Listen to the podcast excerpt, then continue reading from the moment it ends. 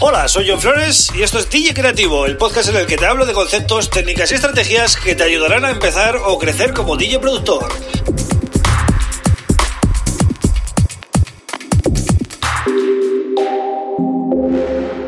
Hola, bienvenido, bienvenida a DJ Creativo. Mi nombre es John Flores y este es el episodio número 50.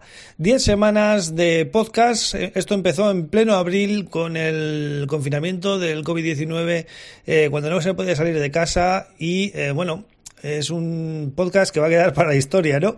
Por, por la, bueno, por la situación tan especial en la que ha surgido, ¿no? Y pero bueno, es un proyecto que no solo lo hice porque estábamos confinados, sino porque me apetecía. Lo iba a hacer igualmente.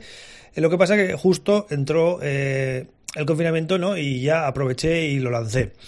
Bueno, eh, 10 semanas, 50 episodios, madre mía, es impresionante, ¿eh? La verdad que mm, hasta yo mismo me he sorprendido porque hace falta un poquito de eh, disciplina, ¿vale? Para no fallar ningún día.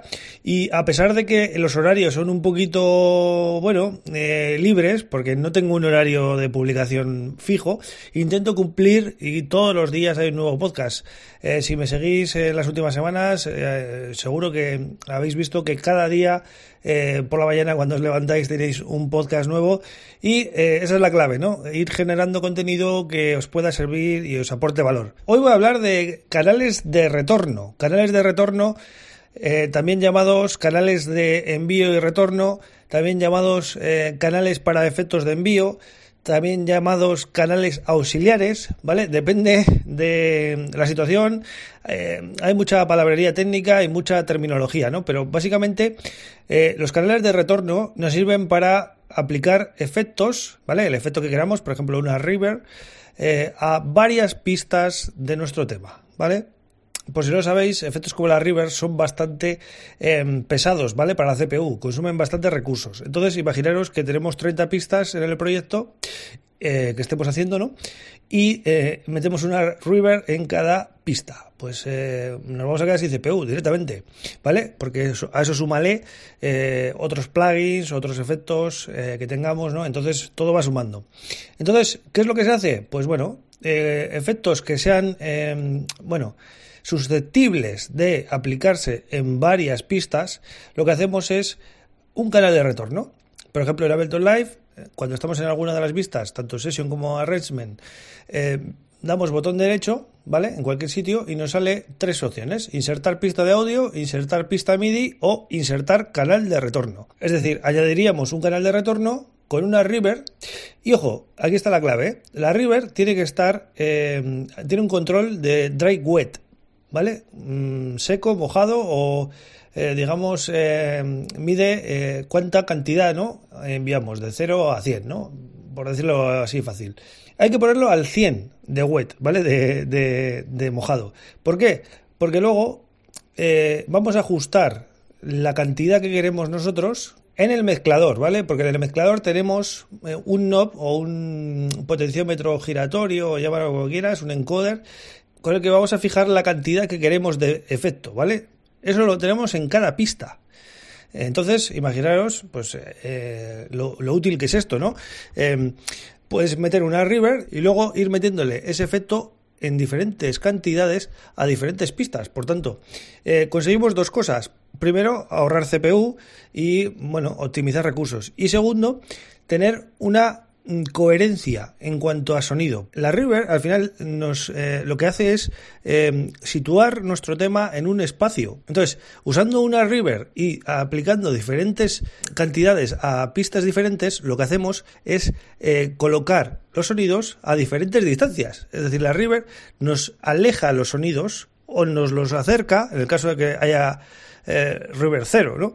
Entonces podremos colocar los sonidos a diferentes distancias, ¿vale? Es muy interesante esto. Pero eh, los canales de retorno no solo sirven para River, sirven para cualquier efecto, como decía, que sea eh, aplicable a, muchas pistas a la vez. Puede ser un delay, puede ser un chorus, puede ser un compresor, puede ser cualquier efecto que veáis vosotros que se pueda aplicar a muchas pistas o a varias pistas. Con que haya más de una eh, ya es suficiente, ¿no? Porque eh, con eso ya optimizaríamos de esa manera. ¿Cuántos eh, canales de retorno podemos em, meter, yo creo que puedes meter los que quieras, ¿no? Pero yo suelo trabajar con cuatro o cinco canales de retorno, es decir, dos o tres rivers, eh, algún delay y algún efecto que yo vea que, bueno, puede ser aplicable a varias pistas. Ya os digo, eh, es libre, ¿no? Cada uno se lo monta como quiere. Pero eh, lo que quería que entendieseis es que es súper importante para también colocar los sonidos y optimizar recursos, ¿vale? Esas dos cosas es súper importante. No olvidéis siempre que pongáis un efecto en el canal de retorno, en el efecto poner eh, el, nivel de salida a tope, ¿vale? Luego ya regulamos con el eh, control que tenemos en el mixer, ¿vale? De cada canal. Entonces, bueno, espero que te haya quedado claro para qué sirven los canales de retorno y empiezas a aplicarlos porque es una cosa que va a darle mucha coherencia a tus mezclas es una manera mucho más profesional de trabajar, así que eh, aplícalo cuanto antes. Nada más, así termina el viernes, una semana más y eh, bueno, eh, espero hacer otros 50 más y llegar al episodio número 100, ¿no? ese es el próximo objetivo sin duda y espero que, bueno, os esté gustando el contenido, que es lo más importante. Al final los números no son importantes, lo importante es el valor que puede aportar este podcast a, bueno, a quien lo escucha, que en este caso sois vosotros y a mí también me aporta valor, ¿eh? porque el hecho de hablar de todos estos temas me gusta mucho y, y me ayuda a ordenar también las las cosas en mi cabeza, que muchas veces todos estos conceptos están mezclados y de esta manera pues mm, voy diseccionando todo, ¿no? Y bueno, intentando aportar mi, mi experiencia eh, con algunos tips, ¿no? Ya sabes que tienes johnfresh.pro, apúntate al newsletter que voy a mandar eh, este fin de semana, el sábado domingo voy a mandar un newsletter con eh, novedades de la semana y tal, y espero que estés ahí apuntado, ¿vale? vas a johnfresh.pro y en la home tienes ahí el formulario para apuntarte. Vuelvo el lunes con otro tema súper Un abrazo.